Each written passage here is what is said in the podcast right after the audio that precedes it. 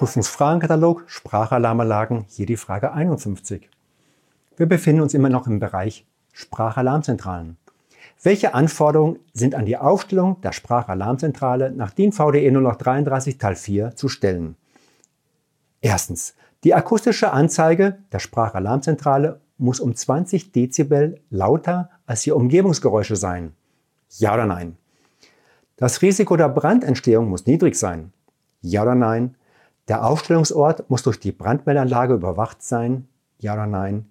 Es muss ein doppelter Zugang vorhanden sein. Ja oder nein? Gehen wir zusammen einmal die Antworten rein.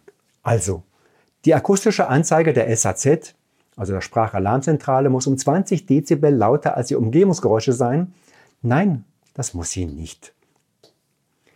Zweitens, das Risiko der Brandentstehung muss niedrig sein. Das finden wir gut.